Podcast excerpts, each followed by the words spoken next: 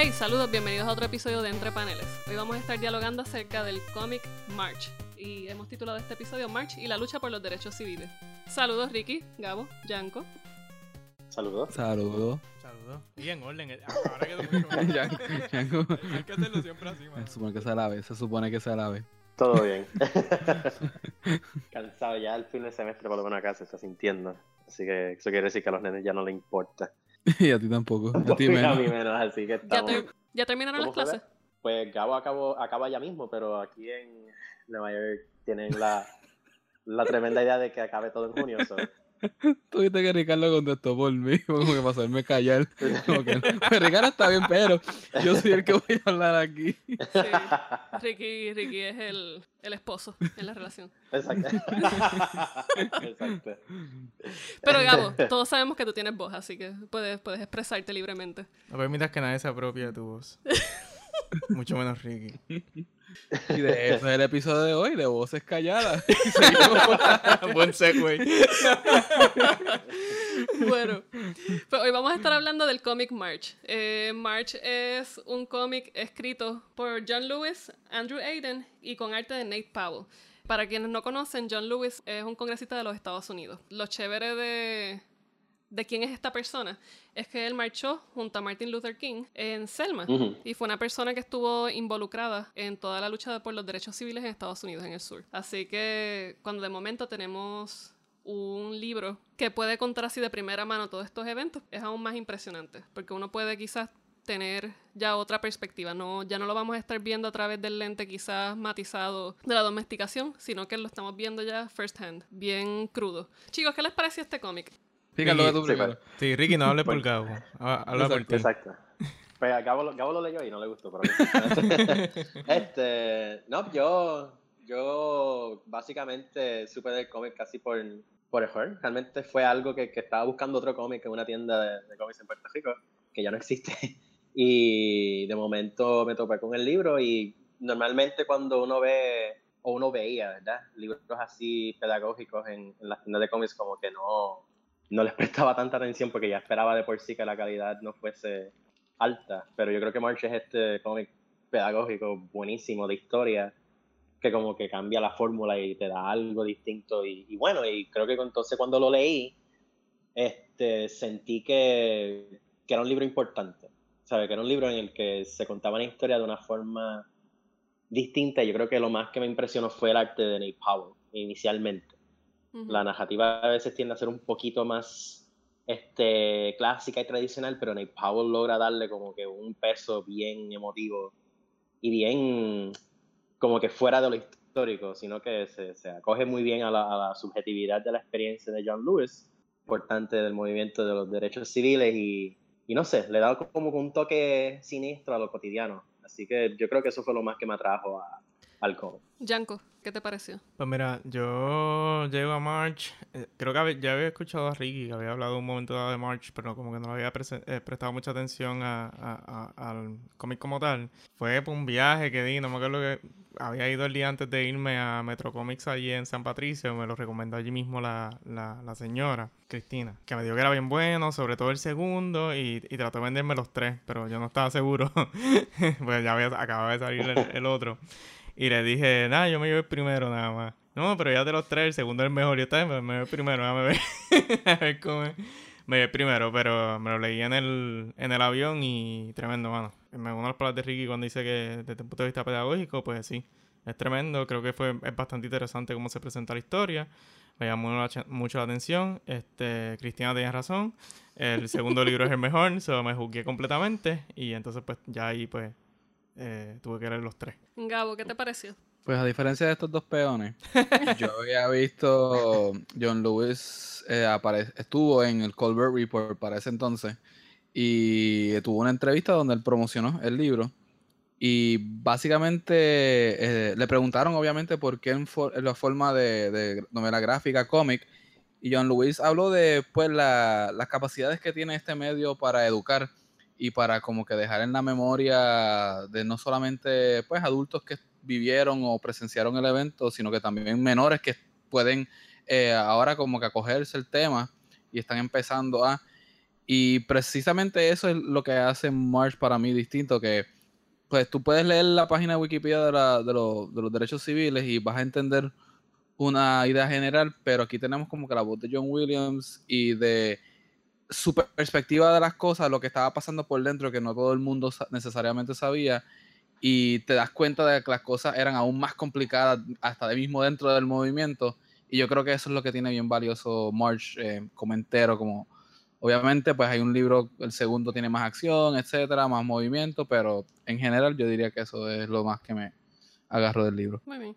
Para mí, una de las cosas interesantes que tiene este libro es que, o coincido con lo que dicen los tres.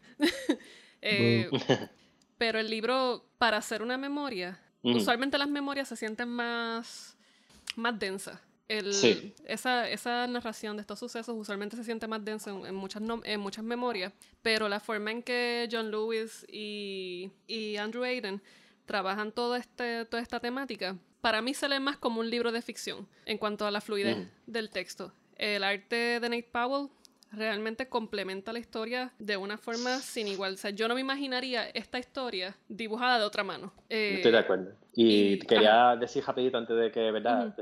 que la línea con lo que Gabo dijo de Wikipedia, por ejemplo.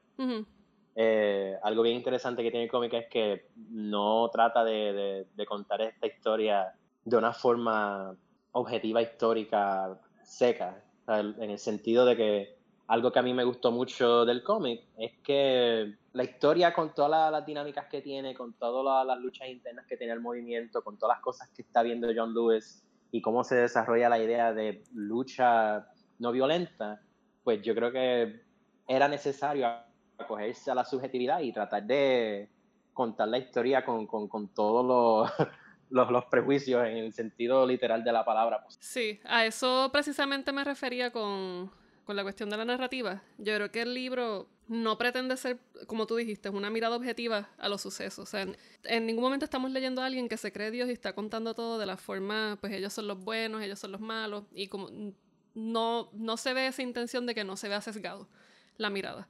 Y para mí eso fue muy importante, porque yo creo que es precisamente lo que uno necesita. Usualmente uno tiene estas miradas bien aseptizadas de lo que son las luchas, tanto por los derechos civiles como por reivindicaciones sociales. Siempre son los buenos contra los malos y usualmente el mártir es el más mártir y el malo es el más malo. Acá vemos los momentos en que John Lewis flaquea, vemos los momentos en que se cuestiona la postura de Martin Luther King, vemos los momentos en que no necesariamente se está poniendo humano el villano, pero uno puede reconocer esas características y uno no necesariamente las condena completamente porque uno puede entenderlo de acuerdo al espacio histórico en el que se encuentran.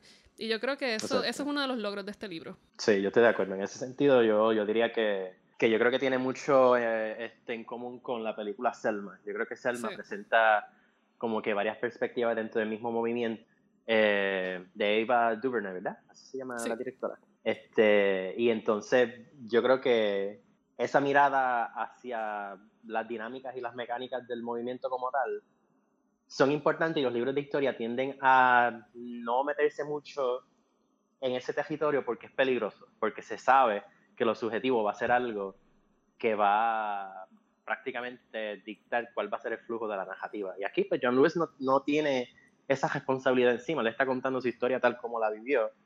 Y en ese sentido es diferente a un libro de historia o a un cómic histórico en general. Sí, bajo esa misma línea también hay que mencionar que eh, dentro de la historia pues también hay una vertiente que que se trata de alinear más a estas ciencias duras, que es toda la cuestión de la objetividad, de que yo lo estoy mirando todo desde lejos y yo no estoy influyendo sobre lo que estoy trabajando o, escribiendo. Entonces yo creo que aquí precisamente el hecho de que se sienta, que no, que no se siente ese sesgo de objetividad, es que uno lo lee y uno se siente bien humano.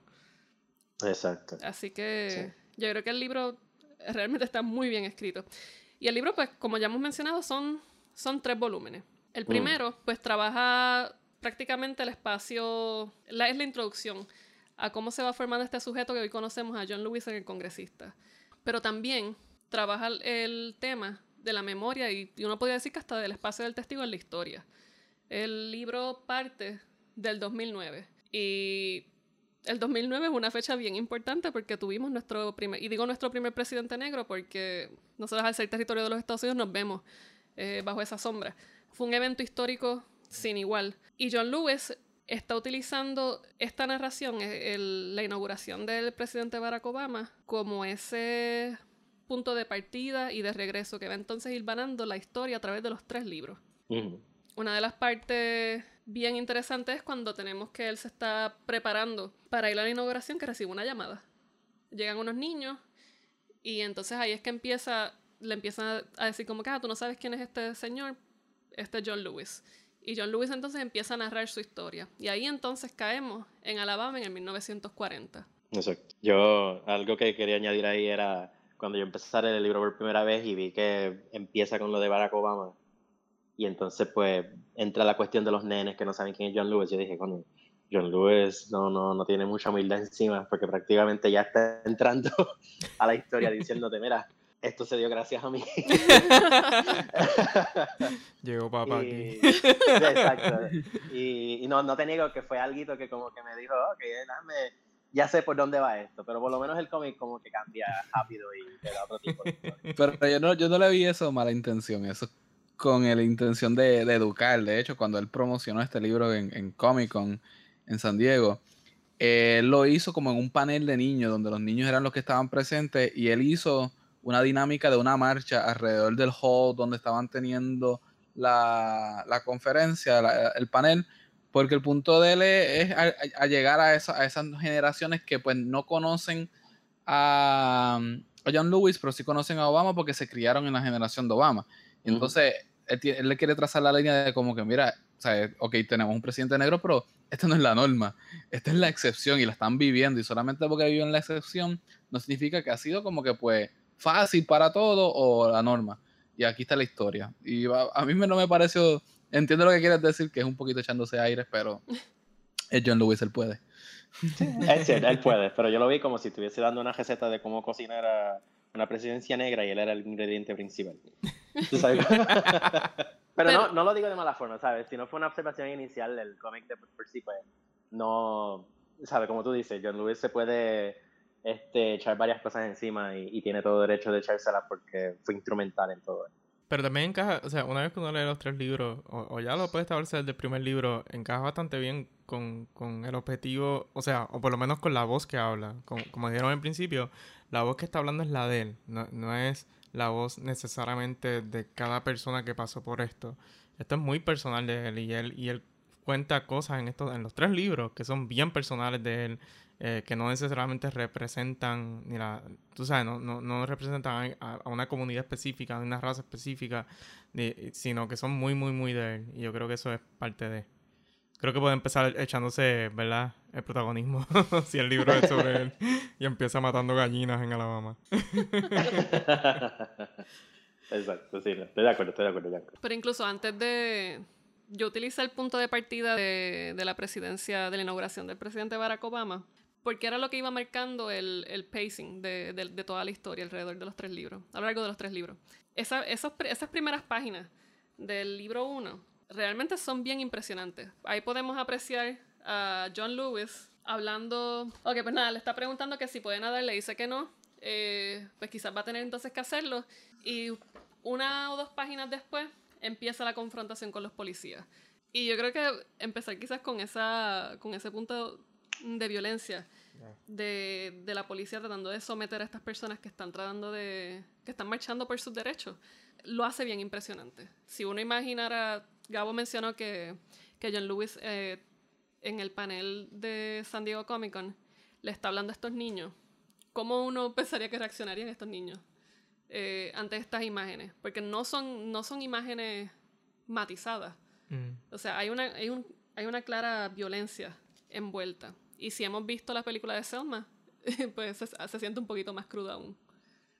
Exacto. Sí, pero eh, yo creo que algo que yo he dado el libro en, o partes del libro por lo menos en, en la escuela, ¿verdad? Los estudiantes que, que le doy clase y, y casi siempre los estudiantes em, empiezan diciendo como que, mira, yo creo que me interesa más este tipo de narrativa por, por la manera en que entra la historia, ¿sabes? No te está dando todo este build-up en el que todo parece estar bien, de momento los personajes principales que son negros van para el pueblo a comprar algo y ahí es donde sale, ¿verdad? El racismo de, de, de, todo día que definía el sur de los Estados Unidos. Yo creo que es algo que de, entrada te tira en la cara qué es lo que va a estar pasando. Mm. Y yo creo que algo que hace muy bien con, ese, con eso misma, esa misma estrategia en las primeras páginas es que entonces te establece mucho más que otras películas y otros libros, que el racismo era algo constante, ¿sabe? 24 horas al día, 7 días a la semana, Mm. 60 segundos al minuto, ¿sabes? Eh, que es algo bien, bien, bien, bien parte de la experiencia de ser negro y vivir en un estado racista. Y yo creo que al hacer eso, al hacértelo tan presente, el libro a través de los tres tomos nunca deja de, como que nunca te suelta el guante de la cara en ese sentido. Tú siempre tienes esa idea de que en cualquier momento John Lewis podía salir a tomarse un café en un restaurante que fuese más abierto a, a, a Integración. Exacto, más integrado. Y como quiera podía pasar algo horrible y John Lewis no estuviese aquí con nosotros hoy. Ujú.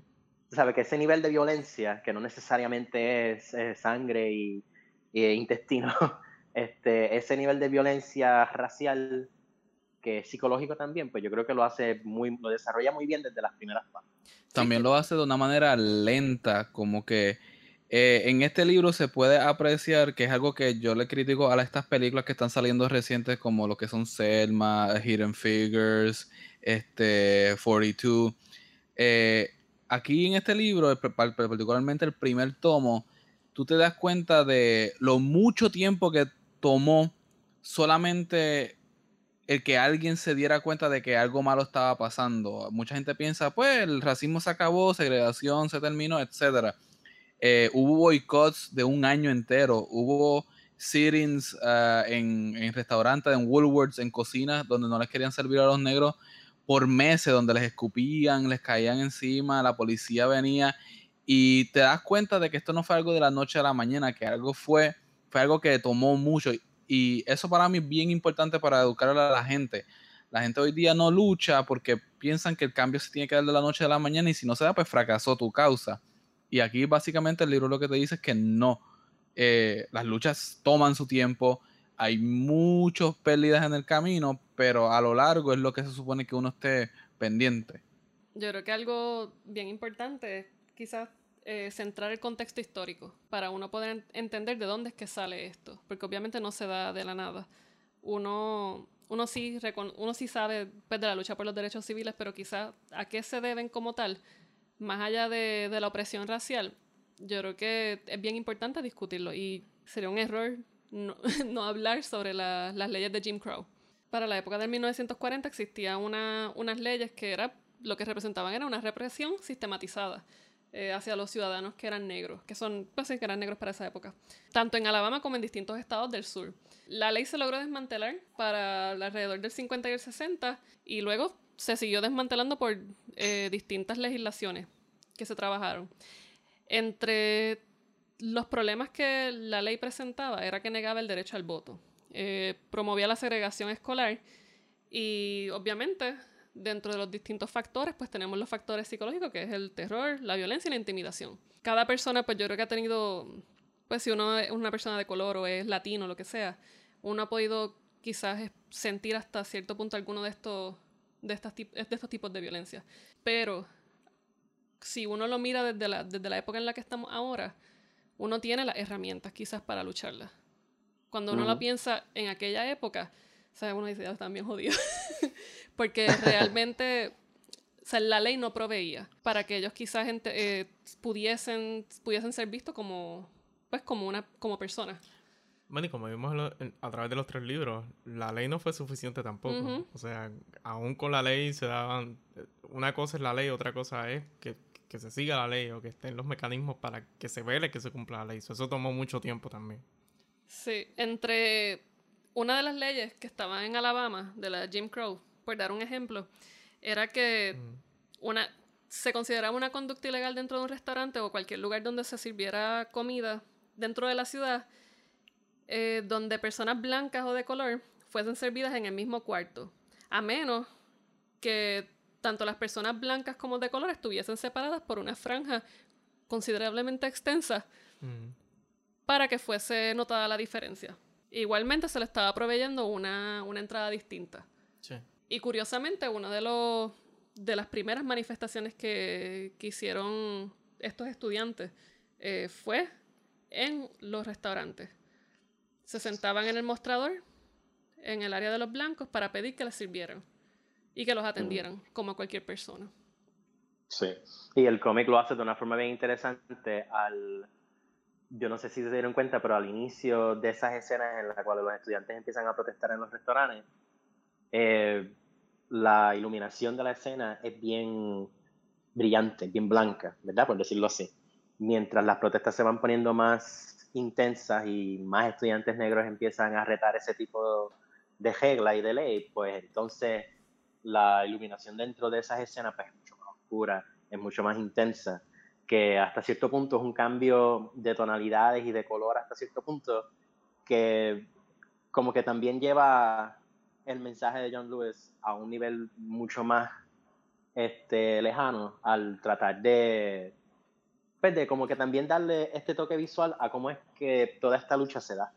O sea, de, momento tú tienes un sitio que se considera safe, ¿verdad? Y limpio y cada cual está en su lado porque así es que se da ese tipo de vida en esa parte de los Estados Unidos y de momento entra esta invasión de color que te está diciendo, mira, las cosas no son así de, de, de puras, de limpias, de blancas, de, de, donde todo está normal y todo va a seguir la, todo el mundo va a seguir las reglas porque ese es el estilo de vida en el sur. Así que ahí pues me empecé a enamorar del libro con ese tipo de protesta, con los estudiantes entrando a los restaurantes a, a tomar sus espacios y a empezar entonces a demostrarle a la audiencia y al público blanco que, que se iba a dar en el sur de los Estados Unidos. Sí, es precisamente esa incursión en lo público, que es lo que hace que, que hasta cierto punto se le empiece a tomar en serio y que más personas se unan a la causa. Pero también yo creo que no podemos pensar quizás en esta marcha si no consideramos la mediatización. O sea, la lucha se convierte quizás en, tiene esta presencia aún más fuerte porque se hace pública. Entonces empiezan a reclamar estos espacios públicos como espacios políticos y ahí es donde ellos la llevan.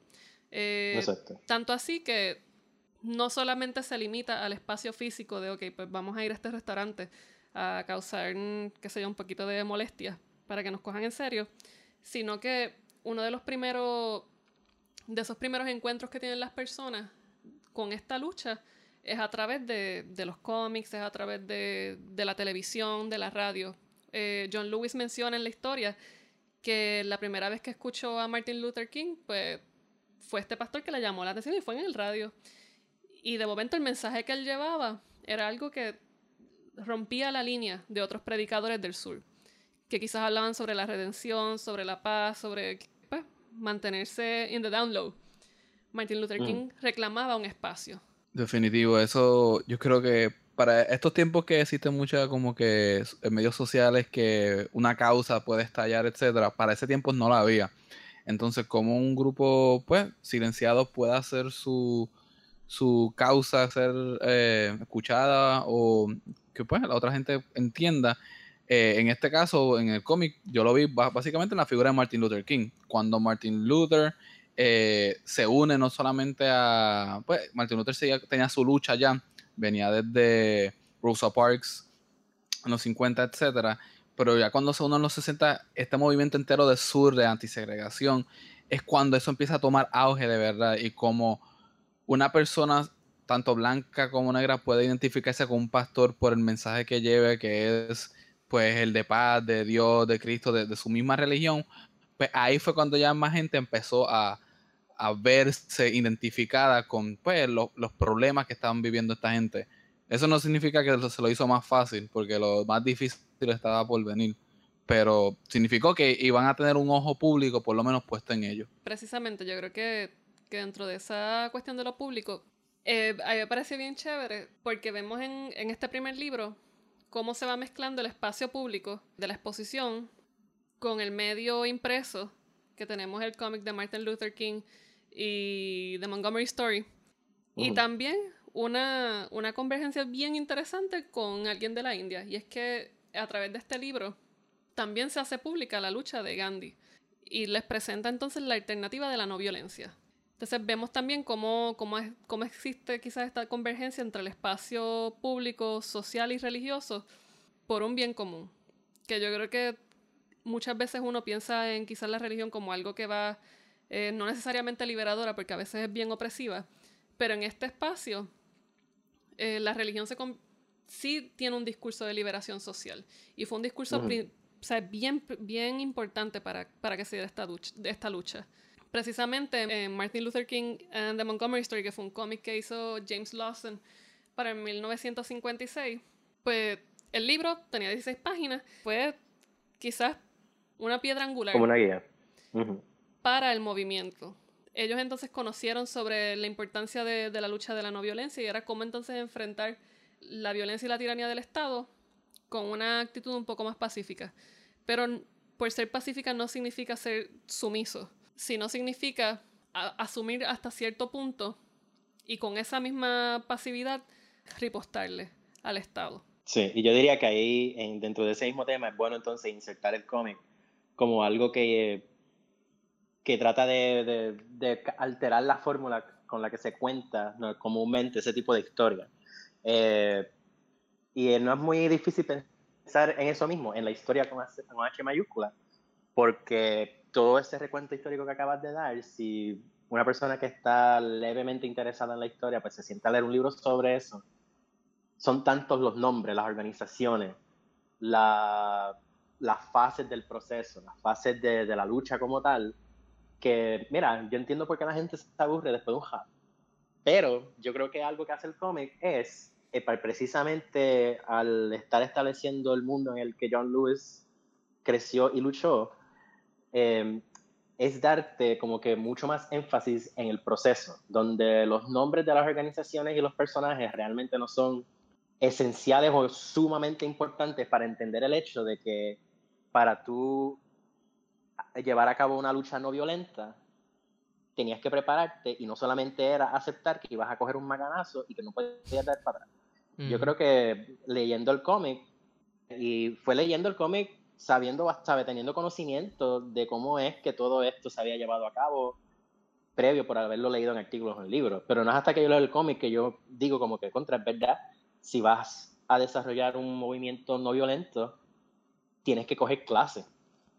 ¿Sabes? Tienes que prepararte, tienes que tener un marco teórico, tienes que tener varias personas a cuales seguir como ejemplo.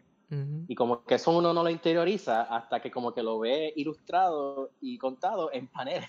No, definitivo. Uno se da cuenta que la, la no violencia no era, no era como que una práctica, mera práctica, era una filosofía de vida. Esta gente tomaba curso, impartía clase, se vivía una filosofía de no violencia. Y eso no solamente era en que si te dan la policía durante protestas no puedes dar, también era como tú hablabas al público, como tú te dirigías a los demás y representabas en la calle al movimiento de derechos civiles.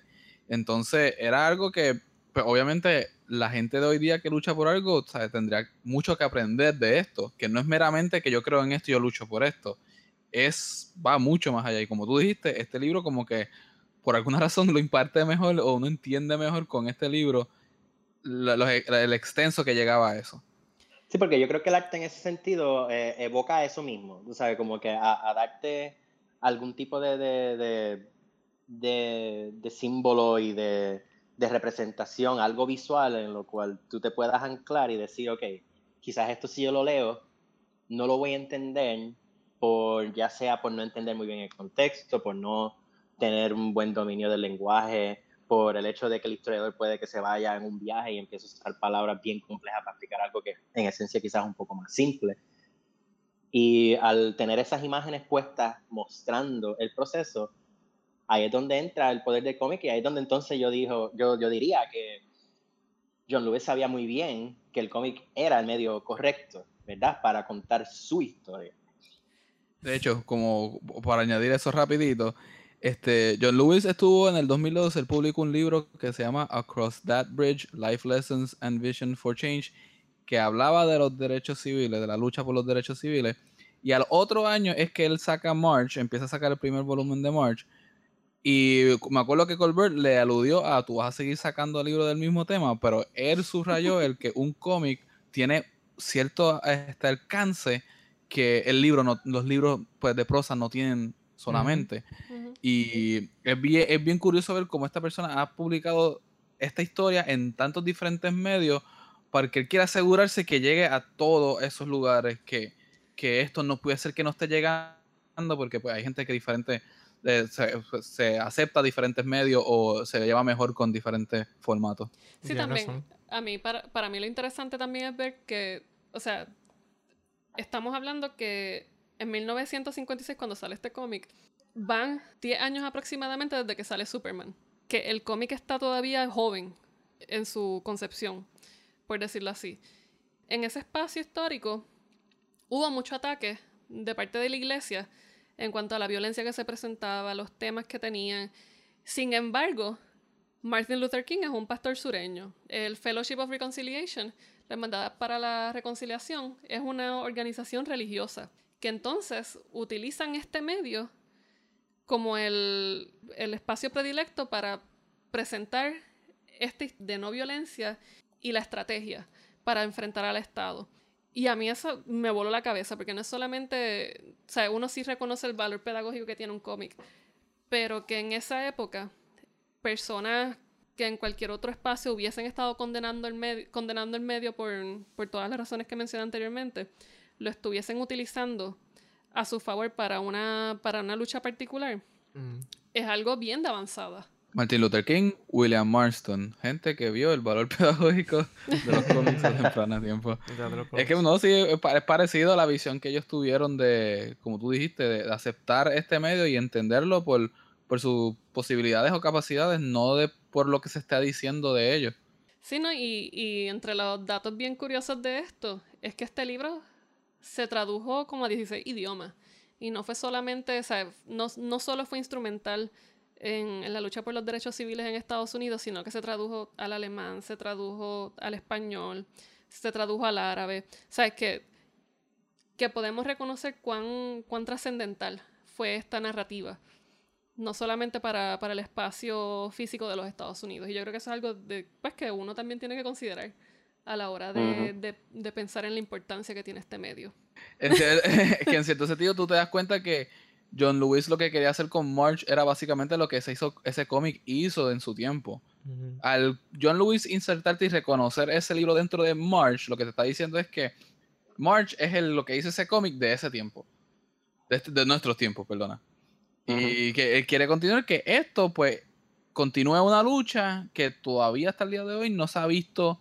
Pues obviamente portamos unos tipos de polarización de nuevo. Y pues, eso John Lewis sabía lo que hacía. Sí, en ese sentido, ¿verdad? Dijiste lo mismo que yo prácticamente iba a decir. Bustero.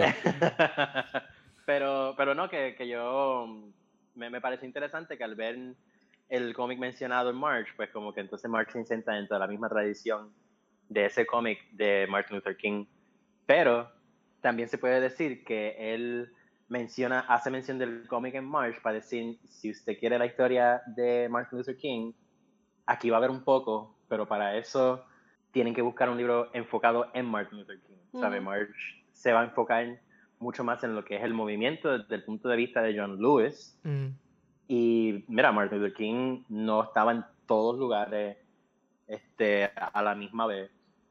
De hecho, hubo muchos tipos de, de- de luchas y de planes y de estrategias que no necesariamente involucraban directamente a Martin Luther King es otro de los valores bien importantes que tiene el libro, sino que en el sentido de que te pone dentro del movimiento y te dice Martin Luther King es eh, este espíritu, ¿verdad? Esta fuerza que por la cual nosotros pues entonces a la hora de la verdad también tenían que salir líderes de la misma calidad y de la misma valentía de Martin Luther King para que esto pudiese salir. Sabe que el libro es mucho más sobre no como una sola persona logra que los derechos civiles se ganen, como normalmente tienen que hacer esas historias, este, particularmente en Hollywood, donde parece que un, un Una sola manifestante persona solamente hace todo, es- sí. Y él hacía, y en esa misma línea, Ricky, él hace, él hace un excelente trabajo este, dando las introducciones de los distintos personajes, sobre todo líderes, Exacto. donde les Ujú. dedica este, páginas completas a- o, o- o textos bastante largos,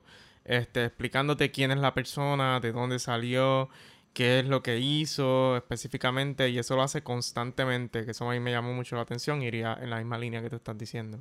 De hecho, y, y menciona tanta gente que uno se, da, uno se da cuenta que hasta cierto sentido, y no es por como que pues, mofarme ni, pero, pero Martin Luther King era como el Ronald McDonald de los derechos civiles. Era como que la era la cara que estaba allá afuera y el que mediaba mucho, pero quien corre, corría el día a día eran todas estas organizaciones y todas estas pequeñas personas que estaban pues, dando clases, instruyendo. Ellos tenían que ir a los lugares a, a dar clases de cómo votar para que la gente se atreviera a ir a, inscribirse porque pues, obviamente mucha gente, muchos, muchos afroamericanos no veían el valor de inscribirse a votar.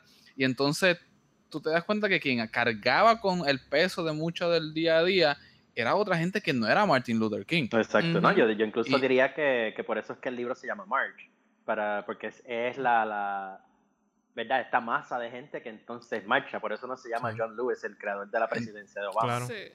Y que definitivamente debe mm. ser uno de esos objetivos, o sea, uno de esos objetivos en esos tres eh, este, volúmenes tiene que ser eso, tiene que ser, estos son las otras voces que no escuchaste o las otras este, La otra fuerza que hubo aquí, que tal vez no la escuchas, porque lo primero que piensas es Martin Luther King, que sí, es cierto, pero están estas otras personas y, y, hace un buen trabajo haciendo eso. Sí, también yo creo que quizás algo para, para resumir esto, es que Martin Luther King lo que quería crear era una comunidad de amor. Y, y, es, y el amor es este agente generador que va entonces a, a destruir eh, o a desarticular la violencia del Estado.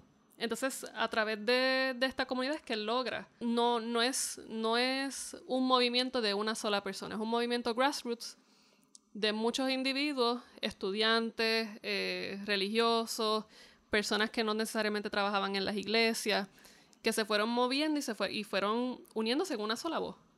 Y yo creo que eso quizás es de, esos aspectos más importantes de esta historia. Como bien dicen, es March. Y las víctimas. Y las víctimas. Él le dedica también tiempo en, explicarte las víctimas, quiénes eran, de dónde salieron, qué estudiaron, qué estaban haciendo. Le, da la misma importancia que le da todo, a todo el mundo. Así que eso es muy admirable también. Yo creo que cada volumen como que le da, y antes de retirarme, que tengo que retirarme, pero eh, para decir lo último eh, de mi parte es que cada volumen, al darle una importancia a diferentes elementos de esta marcha, como que van a voces diferentes de lo que nosotros hoy día tenemos que hacer para nuestras marchas, porque algo que se ve y se critica mucho de pues, la gente que lucha por, lucha por derechos civiles hoy día es que no hay tanta organización o no hay tanto eh, empeño como había antes para sus causas. Y esto se vio en las pasadas elecciones donde los conservadores sí se dieron la tarea de ir a reuniones, a ir a los town halls, etcétera, año tras año, a hacer un movimiento de abajo para arriba. Y estos movimientos de cambio siempre se dan así, de abajo para arriba, y tienes que ir con esta maquinaria de gente pequeña, de, de marcha, de, de, gente en masa, no una figura nada más, no te va a cubrir todas las bases. Y eh, hoy día, por lo menos yo lo que he visto en movimientos de hoy día es que se depende mucho de una figura para mover este, cualquier causa. Y es por eso es que son frívolas, por eso es que no duran mucho, son efímeras, porque no tienen este andamiaje, este sistema que está dispuesto a marchar en, plural. Sí. Bueno, con, eso me retiro, gente. Gracias, Gracias por escucharme. hasta, la próxima. Chao.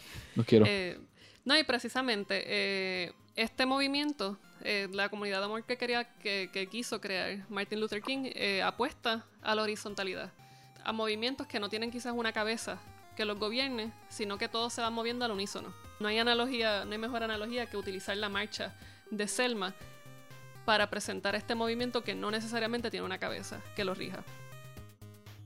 Y así culmina nuestra primera parte del episodio March y la lucha por los derechos civiles. Recuerden acompañarnos la próxima semana mientras discutimos los libros 2 y 3 de esta serie.